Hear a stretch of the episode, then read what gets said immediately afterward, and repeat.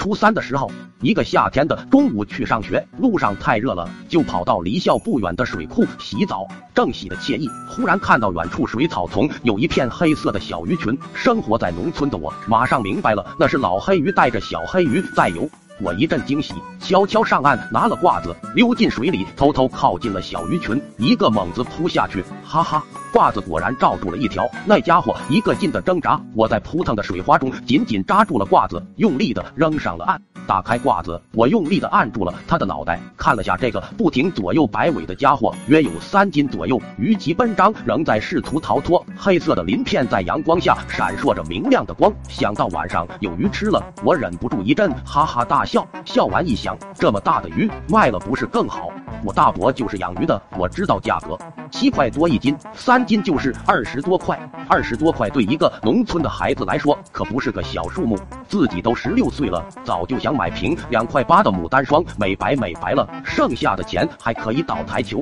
看动作录像，也可以在班里人最多的时候，像有钱的同学那样买根最贵的绿豆雪糕，一边翻书一边慢慢的塞进嘴里，优雅而从容的拔出来，再嘬上两口。不行，不能吃了。但大伯卖的都是活鱼，死的只能卖两块多，怎样才能让他活下来呢？送回家怕不现实，一是路远，保不定会死；二是万一爸妈看见，卖的钱就不是我的了。琢磨了一会，我有了个大胆的想法，我先泼了点水在坑里，把鱼养在里面，然后拿来自己的大花裤衩子，沙滩裤那种，用牙齿咬破，撕下一条裤腿，扯成一些布条。小心的抓起那鱼，贴在我的大腿上，用布条把它缠在腿内侧，鱼头留了一截出来，鱼嘴正好对着哪里，这样我就可以随时挤一点尿滋润它。黑鱼生存能力很强，阴凉无水状态下，它都能存活两个小时。我相信尿液形成的速度应该能养活它。绑完又怕哪里会晃动，索性用布条也绑在腿上了。